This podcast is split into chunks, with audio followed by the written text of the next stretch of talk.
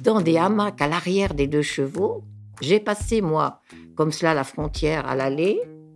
Et au retour, et dans mes couches culottes de bébé, il y avait les diaphragmes et les tubes de crème dont j'ai gardé souvenir. Ça s'appelait, à l'époque, je ne savais pas, Génola, la crème spermicide. Donc, nous, les bébés, on était, on était enrobés de crème. pour passer à frontière, c'était interdit. Voilà, eux, ils avaient bagarré pour le droit à la contraception et nous, eh ben, on enchaînait sur le droit à l'interruption de grossesse.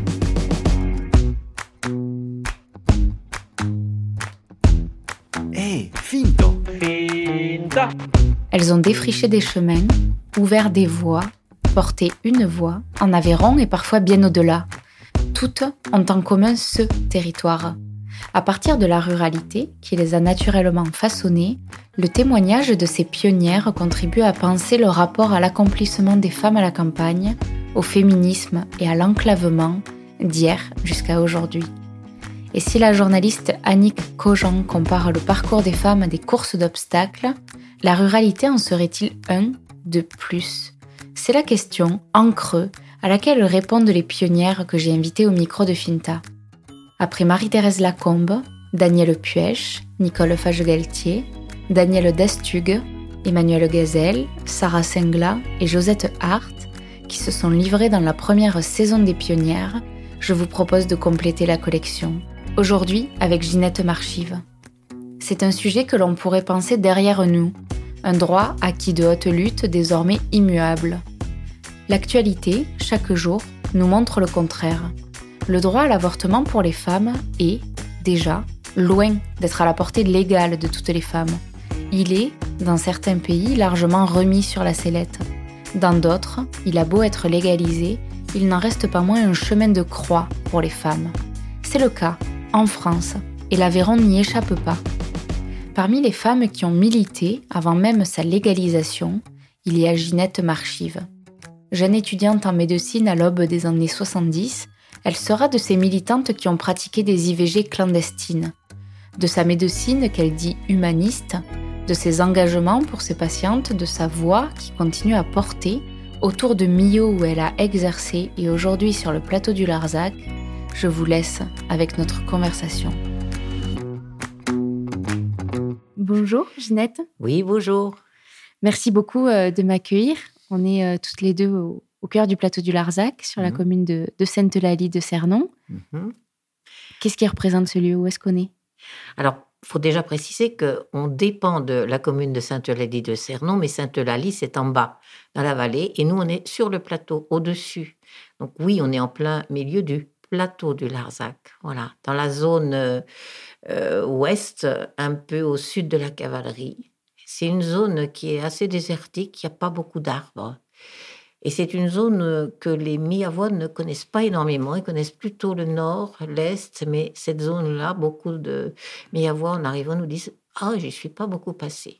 On est de l'autre côté de l'autoroute finalement. Oui. Vous êtes euh, née en Loire-Atlantique, euh, Ginette. Qu'est-ce qui vous amène en Aveyron? À quel moment vous arrivez ici? Ah. Alors, je suis née en Loire-Atlantique en 1950. J'y ai fait mes études à la faculté de Nantes. J'y ai exercé une grosse dizaine d'années dans la banlieue euh, de Nantes qui s'appelle Saint-Herblain.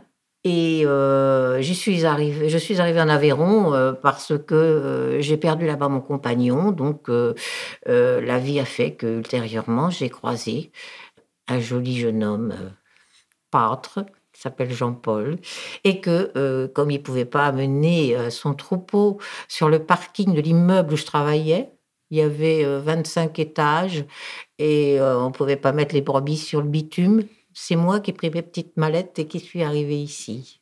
Donc vous arrivez à la fin des années 70, c'est ça? Non, je suis arrivée beaucoup plus tard. Je suis arrivée en 89.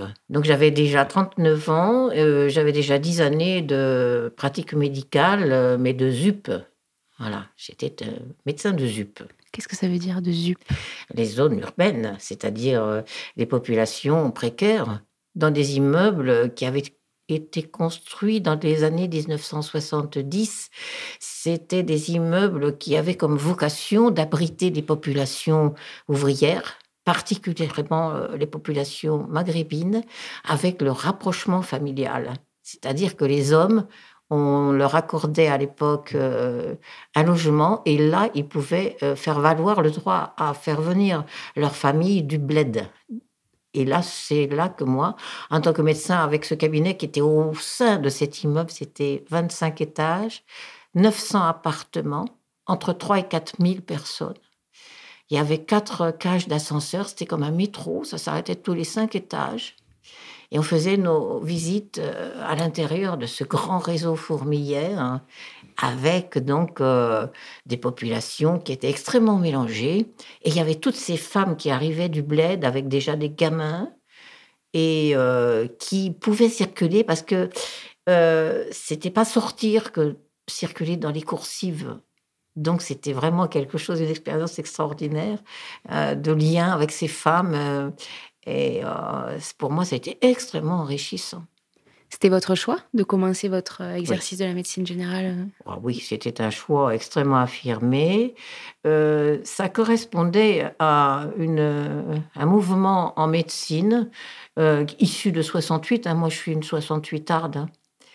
Et donc, je suis dans les premières générations, pas la première, mais enfin quelques années après, ont essayé de mettre en pratique ce que en 68 on avait euh, eu comme élément critique de la médecine pour y appliquer ce que l'on pensait de la santé, de la maladie et des malades, des patients. Donc, euh, on s'était réunis en équipe à l'époque euh, autour de la ville de Nantes. Les cabinets s'étaient fondés entre copains et copines on encerclait la ville de, Nantes avec ses euh, cabinets de jeunes gauchos et euh, on se réunissait beaucoup les uns les autres parce qu'on démarrait une autre pratique de la médecine. Et c'est cela que moi j'ai fait, euh, dans lequel j'ai fondé, forgé mon outil de travail et de pensée. C'est-à-dire comment vous la définiriez, cette médecine-là que vous pratiquiez alors? C'est à la fois une pratique sociale, c'est une pratique articulée avec euh, les autres travailleurs euh, de l'humain, à savoir euh, les travailleurs sociaux, à travailler les, autres travailleurs sanitaires, infirmiers, etc. c'est une pratique qui se fonde autour de la prévention et pas simplement du curatif. Curatif étant associé avec les laboratoires pharmaceutiques je n'ai jamais reçu de laboratoire pharmaceutique dans mon cabinet médical. C'est une médecine qui est une médecine de l'écoute et non pas du savoir imposé. Donc le sens des flèches est inversé. Et quand on écoute les gens, on comprend beaucoup plus facilement ce dont ils souffrent. Vous parlez donc de la médecine que, que vous pratiquiez dans des interviews que j'ai lues comme une médecine humaniste on retient de vous, maintenant que vous êtes à la retraite depuis cinq ans, que vous avez été aussi une médecin engagée. Mais peut-on ne pas l'être engagé quand on est médecin? Oui. On peut faire du terroir caisse. On peut appliquer ce que le laboratoire vous dit. Je caricature un peu, mais enfin bon, on peut très bien effectivement avoir euh, une grosse distanciation vis-à-vis de la question euh, humaine derrière euh, la question santé, bien sûr. Et c'est intéressant quand vous dites que vous préférez, enfin vous préférez, vous êtes dans l'écoute et mm. que le, savoir médical passe presque en deuxième euh, rideau. Il s'interprète en fonction de l'écoute. Il ne s'impose pas en première ligne. Bien sûr qu'il faut avoir un bagage de connaissances. Seulement si c'est pour l'imposer sans avoir écouté, ça ne correspond à pas grand-chose. Comment vous y êtes venu, vous, à la médecine? À quel moment vous vous dites je serai médecin généraliste et en, dernière année de, de secondaire, c'est-à-dire en, l'année de, du bac, j'étais en mathélème. J'étais dans un euh, lycée assez euh, bourgeois de la ville de Nantes, ce que je n'avais jamais fait jusque-là, parce que j'étais dans un établissement beaucoup plus euh, modéré et, sympathique. Et la dernière année, il fallait passer par là. Je voyais autour de moi les filles euh, qui disaient Moi, je vais en prépa, je vais en ceci, je vais en cela. moi, j'étais un peu paumée. Et euh, euh, j'ai imaginé que non, moi, j'étais plutôt dans, l'humain, dans le, le secours aux autres. C'était quelque chose de plutôt chrétien, même si moi, j'étais athée. Et je suis athée, voilà. Mais j'étais issue d'un milieu militant. Mes parents étaient très militants, très, très militants. D'ailleurs, mon papa, à qui euh, j'ai dit je voudrais faire euh, médecine, il m'a regardé bien droit dans les yeux. Il m'a dit euh, Tu veux ouvrir la porte de la salle d'attente du mari médecin que tu auras donc épousé? Et là, j'ai dit Non, je veux être médecin. Mais le renvoi a été immédiat et, et sévère. Qu'est-ce qu'ils faisaient, vos parents? Ils étaient dans l'enseignement. Voilà. Et c'était issu, eux, des, euh, des jeunes qui ont fait la guerre, mais très, très, très, très jeunes. Euh, ils étaient entre 17 et 20 ans au, moment de la guerre 39-40, avec des engagements de tout jeunes, qui d'ailleurs euh, ont donné des histoires assez dramatiques. Donc, eux, ils avaient eu envie de redéfinir le monde d'après la, la Deuxième Guerre mondiale. Ils ont fait partie de cette génération. Et puis, ils se sont brisés les ailes euh, sur deux choses. Ils se sont brisés les ailes sur le goulag euh, et puis sur la guerre d'Algérie. Et ça, c'est pour moi, ce sont des souvenirs très initiatiques de ma pensée. Mes parents m'ont toujours euh, dit qu'il fallait avoir un recul critique tout le temps. Qu'est-ce qu'ils vous ont transmis alors de leur militantisme? La, critique.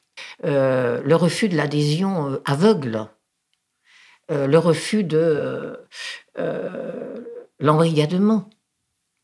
Voilà, ça oui. La pensée autonome. Hmm, Est-ce que vous avez toujours été d'accord avec eux? Globalement, oui, mais avec la distanciation des générations. Mais globalement, oui, je pense que on fait partie d'une famille de pensée qui est, oui. Après, euh, c'était mes parents. J'ai toujours dit qu'ils m'avaient donné euh, une éducation euh, laïque, mais laïque et obligatoire. Je veux dire qu'il y avait autant de morale que si on avait été chez les cathos. Hein. Vraiment. voilà, on était pliés de filer droit, euh, de réussir les études, euh, voilà, de savoir s'arranger avec tout cela, de garder notre euh, autonomie de pensée, mais de tenir compte du fait que, ben voilà, il fallait avoir son bac, il fallait faire, faire ses études, etc. Après la première réaction de, votre papa quand vous lui dites que vous serez médecin, mm-hmm. est-ce qu'ils vous ont soutenu par la suite? Bah oui, mais après, bah, ça a été la première année, c'était 68. Alors, euh, première année de fac, c'était 68.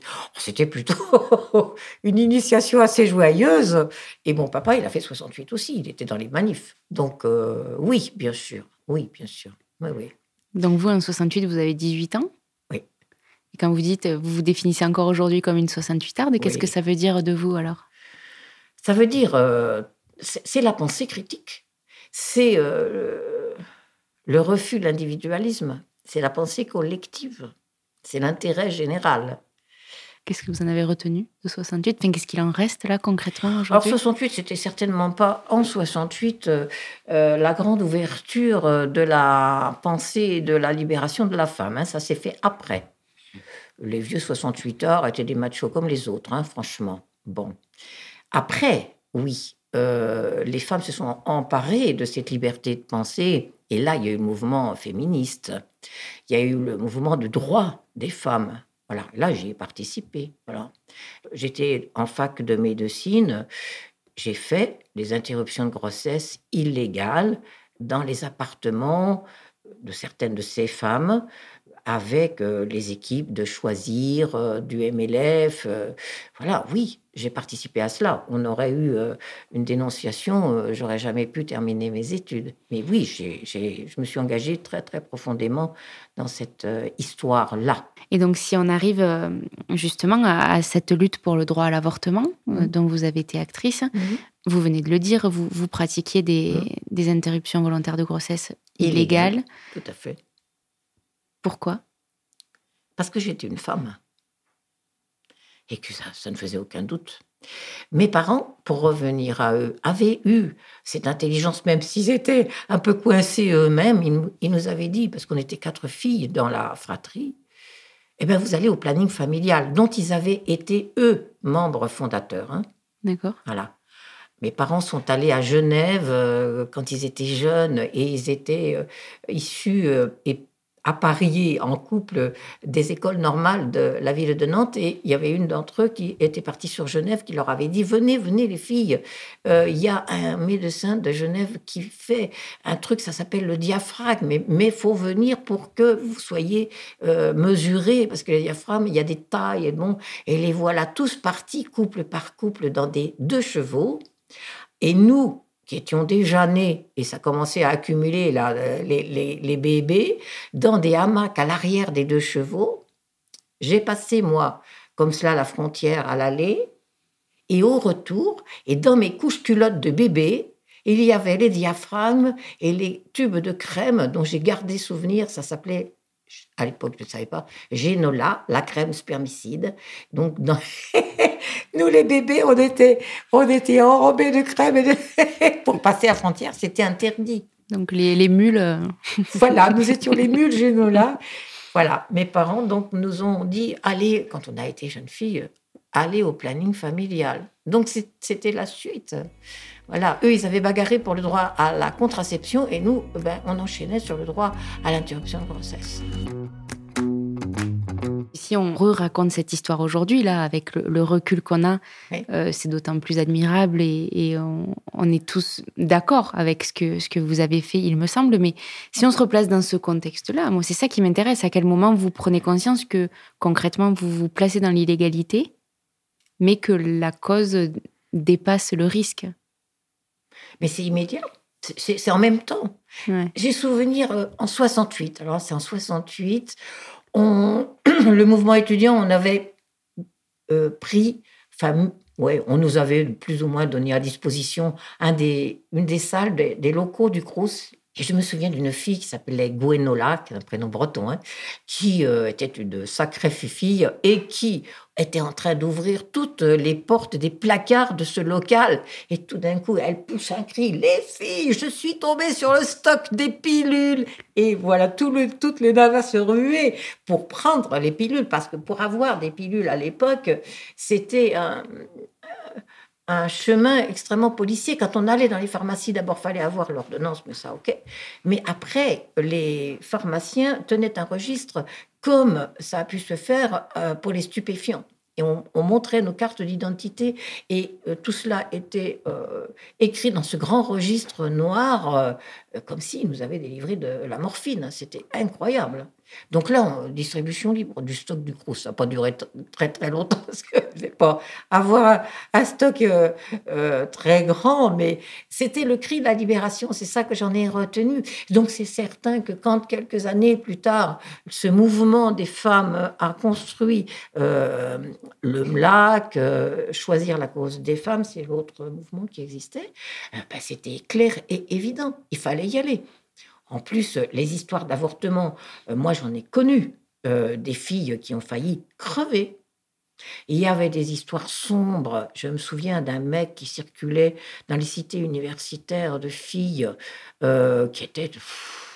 C'était un, personnage trouble qui faisait les, interruptions de grossesse avec des sondes qu'il mouillait directement dans l'eau des lavabos. C'était sordide, c'était et les femmes, euh, elles ont fait des ennuis épouvantables, frisé la septicémie, etc. J'en ai connu concrètement, donc ça, c'était pas acceptable. Donc c'était vraiment la volonté de dire que en, commençant vos études de médecine, en ayant ce savoir médical, qu'il fallait à tout prix le mettre à disposition de la sécurité de la vie des femmes? Ah bah oui. Hmm. Ah bah oui. Ah oui, oui, c'était d'une, c'était limpide. C'était absolument limpide, absolument. Mais c'était pas limpide pour tout le monde. Dans les euh, promotions d'étudiants en médecine dans lesquelles j'étais, euh, j'étais connu comme le loup blanc et j'étais détesté. Il m'appelait la bonne sœur rouge, il menaçait de me casser la figure. Ça, c'était, c'était, euh, voilà, euh, la ville de Nantes, du point de vue euh, de sa bourgeoisie, n'était pas particulièrement illuminée. le service de gynécologie obstétrique de l'hôpital était tenu par un des fondateurs de Laisser les vivre. C'était quand même assez costaud, hein, comme ambiance générale. Donc, c'est vrai que ça dénotait. Et est-ce que vous arriviez à en parler assez librement, à voix haute, euh, dans, dans les amphithéâtres, dans les couloirs euh, de la fac? Ah non, ah mais non, mais Mais ouais. on était sous le coup de la loi. Par exemple, il n'était pas possible de dire qu'on faisait des IVG, si on, allait en tôle carrément. Sans dire ça, mais au moins de parler de vos convictions et euh, Bon, on faisait des campagnes d'affichage. On avait créé un petit un, un truc qui s'appelait le comité de lutte médecine. Tout le monde savait que euh, c'était nous, mais donc on pouvait faire des affiches euh, qu'on collait dans la fac. Oui, on faisait euh, l'animation de tous euh, ceux qui ont vécu cette période-là. Oui. Et comment les femmes venaient à vous? Comment ça s'est organisé vraiment, le, le Bah, réseau d'aide? C'était au-delà de- de- des étudiants en médecine. Il y avait un réseau qui avait euh, un siège euh, de permanence. C'était dans une librairie et les femmes, elles- elles- le, tam-tam, euh, c'est le téléphone arabe euh, fonctionnait très, très, très vite. On a vu arriver les femmes très, très rapidement, toutes dans cette librairie, alors que, bon, euh, comment est-ce qu'elles avaient euh, appris euh, cet endroit et tout? Ben, En se le disant. hein ça correspondait à un besoin cruel, vital, crucial. Donc elle venait. Et nous, bah, on était là, euh, donc euh, il y avait toute une organisation. euh, il y avait des étudiants en médecine plus âgés que nous, plus proches, donc qui avaient une formation meilleure. Donc on était, on était organisés. hein. Et donc, après, ça, c'était dans les appartements de, de ces femmes-là que Ça se vous ah alliez oui, bah, on n'avait pas de salle d'opération. Et oui, c'était la grande période où euh, euh, le- le- les canules d'aspiration ont été utilisées. C'était ça la nouveauté technologique, c'était la canule d'aspiration. Ce n'était plus le curetage dans salle d'opération sous les injures, sous les injures euh, de, de- de membres du, Du corps médical du corps médical. Ah oui, oui.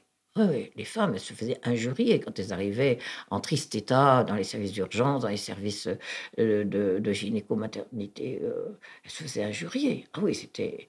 Les, hôpitaux à l'époque étaient encore imprégnés euh, de la mentalité catholique. C'était pas si ancien qu'il y ait eu des bonnes sœurs dans les services. Moi, j'en ai connu, donc Donc il y avait, c'était raide. Hein Et donc, ça, on est dans les années, donc entre 68, où vous commencez votre, euh, votre cursus de médecine, Mm. et 75, j'imagine, Oui. qui ouvre la légalisation de l'avortement en France. Ouais, ouais, 74. 74 et, Mm. euh, et effectif, je pense, Ouais, tout début ouais, l'année 75. après, hein. Donc, euh, avec Simone Veil qui a porté euh, ce combat, notamment au Parlement. Mm. Et une fois que la légalisation est, est- est votée, j'imagine qu'il n'y a pas une balance du jour au lendemain où, où l'avortement est complètement assumé par les femmes qui doivent y avoir recours. Eh ben, euh, Comment c'est ça se simple, passe Tous les copains euh, euh, qui étaient dans les fameux cabinets dont je parlais tout à l'heure, ils étaient dans le même mouvement que moi. Et euh, le centre d'interruption de grossesse et de planification a été créé dans l'hôpital de la ville. Et comme les gynécos ne voulaient pas y aller, c'est nous qui sommes allés. C'est-à-dire que c'est nous qui avons fait les IVG Hmm. légales dans le centre qui a été créé.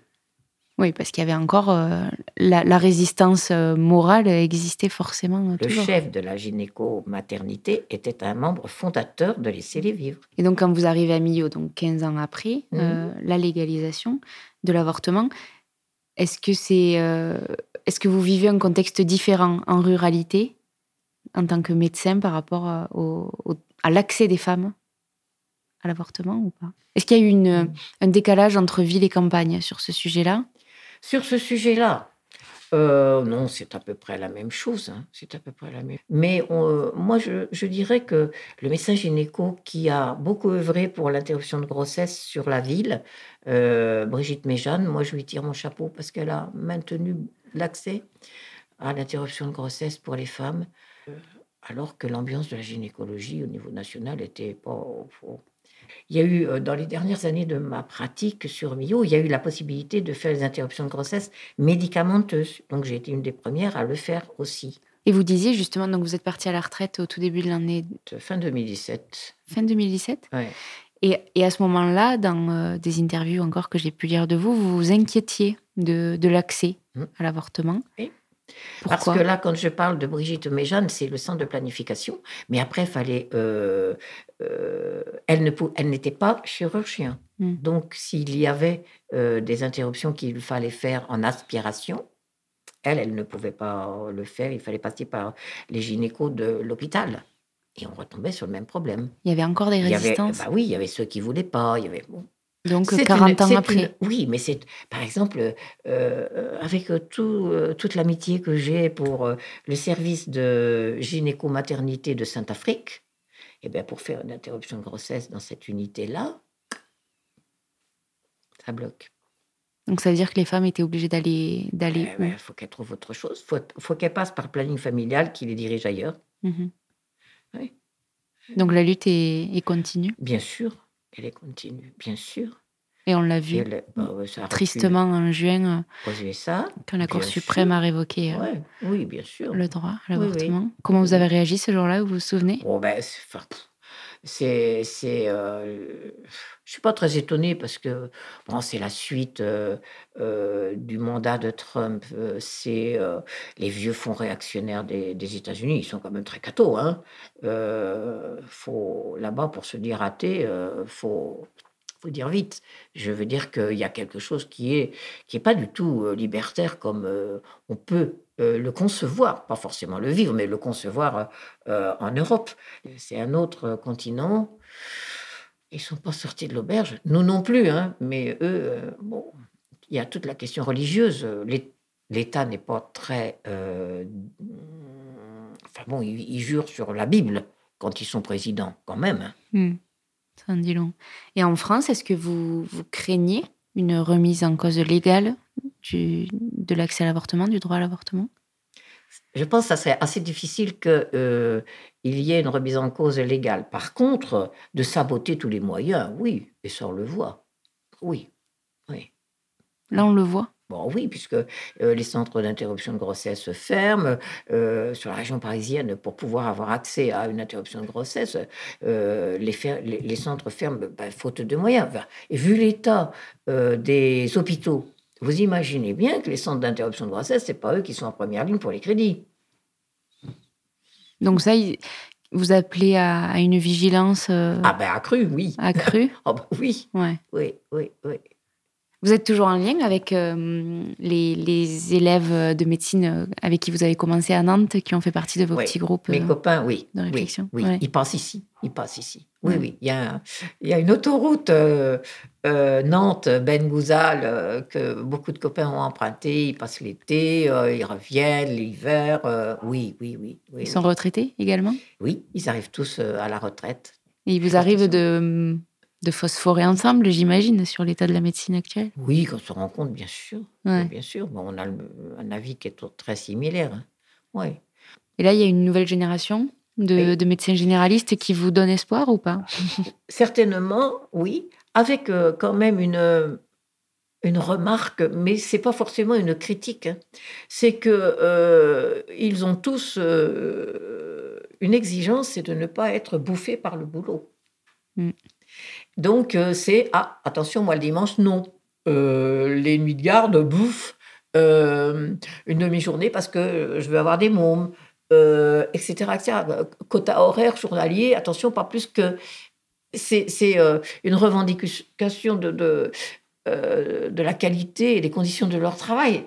Mais elle, est logique. Mmh. C'est vrai que moi, j'ai travaillé très, très lourd, très, très, très fortement. Mais ça m'a passionné. Je ne vais pas dire que je le regrette, mais je l'ai payé. Hmm. Je l'ai payé. J'ai fait un pet de santé à la fin. Donc euh, oui, mais ça m'a passionné. Ça a été, ça a été ma vie, hein. Oui. Et elle ressemble à quoi votre vie de retraité aujourd'hui? Ah, ben j'ai eu, j'ai eu beaucoup de problèmes de santé, donc euh, j'ai fait un infarctus, donc euh, voilà. gagné. Mmh. Euh, donc il m'a fallu beaucoup de temps avant de me remettre de ce pépin.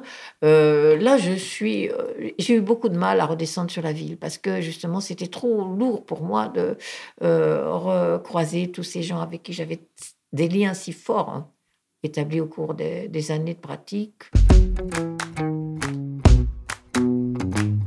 Je voudrais peut-être, Ginette, vous faire revenir sur un, euh, un petit, une question euh, liée à la médecine. Quand vous partez de, Nantes, donc vos premières années au contact de, femmes, de beaucoup de femmes étrangères euh, pour la plupart dans cette cité, jusqu'à Millau, une, des patients complètement différents, j'imagine? Non. non. D'accord. Alors, qui étaient vos patients quand vous arrivez à Millau? Des femmes maghrébines. C'est vrai? C'est là que j'ai compris qu'on a la clientèle à son image à soi. Ouais. Ouais parce que les gens réagissent à l'offre que l'on fait. Et moi, j'avais une offre qui était une offre de l'écoute, de euh, la chaleur humaine. En plus, j'aime beaucoup euh, le Maghreb, j'aime beaucoup les populations maghrébines. euh, donc, bah, ça se sentait très certainement. Et donc, j'ai, je me souviens d'une fois, la salle d'attente, il n'y avait que des Maghrébins et Africains. Et je, j'arrive, je, je les regarde tous, je m'assois au milieu et je leur dis, ils sont où les blancs? Et je me souviens de toute la salle écroulée de rire, parce que c'est vrai que ma salle d'attente, elle était très colorée, très très colorée. Bon, après, il y a eu euh, euh, la, question de la toxicomanie. Avec la prise en charge des toxicomanes, on, a donc euh, à quelques-unes un- deux médecins, Chantal Sicard euh, et moi, plus euh, des assistantes sociales, et, enfin deux filles de, l'hôpital de Millau. On a créé le réseau de prise en charge de la toxicomanie sur Millau. Donc, euh, Parce que vous aviez identifié qu'il y avait euh, une- cette problématique-là particulièrement. euh, il n'y en avait pas plus ni moins qu'ailleurs. Il y en a, oui. Millau qu'il y est avait pas de euh, prise en charge, a- hein. bah, Millau, euh, c'est une ville de toxico-moyens. hein. C'est-à-dire qu'il n'y en a pas plus, il n'y en a pas moins. C'est pareil. Il y a euh, l'héroïne, il y a euh, tous les produits comme ailleurs. Non, ce qui s'est passé en 95, c'est qu'il y a eu la possibilité pour les médecins de, trai- de, de prescrire les traitements de substitution, le Subutex pas encore la méthadone, le Subutex, et qu'il fallait bien s'y mettre. Donc, euh, ben, on s'y est mise. Mais on était les deux premières, mais on était très, très mal vécus par le milieu médical. hein. Moi, j'ai été traité de médecin dealer par des confrères. hein. Allez voir euh, m'archive. Moi, je suis pas un dealer. Hmm. à l'époque, on a euh, divisé par 10, divisé par 10 le nombre d'overdoses mortelles. Donc là, dans ces années euh, fin 95 et, ailleurs, et- et- suite. Oui, divisé par 10. C'est-à-dire s'il y avait 100 overdoses mortelles, après, il n'y en avait plus que 10. Vous avez été engagé aussi sur les violences euh, faites aux femmes, beaucoup. Oui, bien sûr, oui, oui, Comment vous êtes euh, arrivé sur ce sujet-là aussi, sur ce terrain-là? Parce qu'on les voyait. Hmm. En tant que médecin, on les voit. Hmm. Et quand euh, soit ils nous le disent, soit on le sait, on le comprend. Sur tous ces sujets, donc euh, les violences euh, conjugales ou faites aux femmes, la toxicomanie, l'avortement, est-ce qu'il y a des Mm. particularités rurales? Est-ce que vous, vous avez touché du doigt une particularité?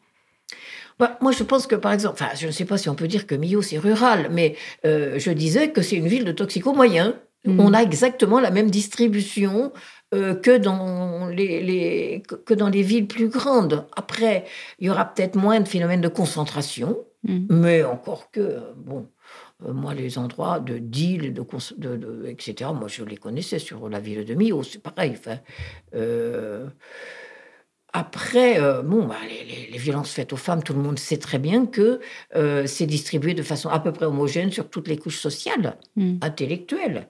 Euh, bon, là, on peut taper avec un bac plus 10. Hein. Mhm. Mm. Mais dans l'accès justement à, à l'aide que peut venir chercher une femme, est-ce qu'en ruralité c'est plus difficile qu'ailleurs? Alors, euh, pour les femmes qui habitent de façon un peu isolée, oui, Mm. bien sûr, ça va être plus Mm. difficile. Oui. Euh, tout ce qui sont les, les, les, les problématiques qui vont être un petit peu euh, psychologiques ou psychiatriques, c'est plus difficile. C'est plus difficile. Parce que l'éloignement fait que on ne peut pas trop discuter. bah, Est-ce qu'on a vraiment une copine voisine dans les fermes? Pas trop. Hein, Mm. C'est vrai que ça, c'est plus difficile. Merci beaucoup. Ouais. J'ai une dernière question qui est rituelle dans le podcast. C'est en quoi est-ce que vous croyez? Sûrement pas en Dieu. Euh, en l'humain, peut-être en l'humain, avec en ce moment euh, des choses terriblement douloureuses au niveau euh, mondial. Mais c'est quand même l'humain qui va s'en sortir. Donc en l'humain, oui. Merci beaucoup. Merci à vous. Vous êtes arrivés au bout de ce nouvel épisode de la saison 3 de Finta. J'espère qu'il vous a plu et que cette conversation avec Ginette Marchive ouvre votre champ des possibles comme il a ouvert le mien. Vous pouvez prolonger le plaisir en découvrant ou en redécouvrant les femmes pionnières de la première saison sur www.fintapodcast.fr ou sur votre appli de podcast préféré. Il suffit de remonter un tout petit peu le temps. Finta est un podcast écrit, réalisé et produit par moi-même, Lola Cross. Il est mixé par Mathieu Viguier du studio Cude. Si vous appréciez Finta et que vous souhaitez soutenir ce travail indépendant, parlez-en autour de vous. C'est le meilleur soutien que vous puissiez apporter au podcast. Vous pouvez suivre toute son actualité sur www.fintapodcast.fr, sur les réseaux sociaux avec finta.lepodcast et aussi vous abonner à la newsletter pour recevoir les nouveaux épisodes directement dans votre boîte mail. À très bientôt.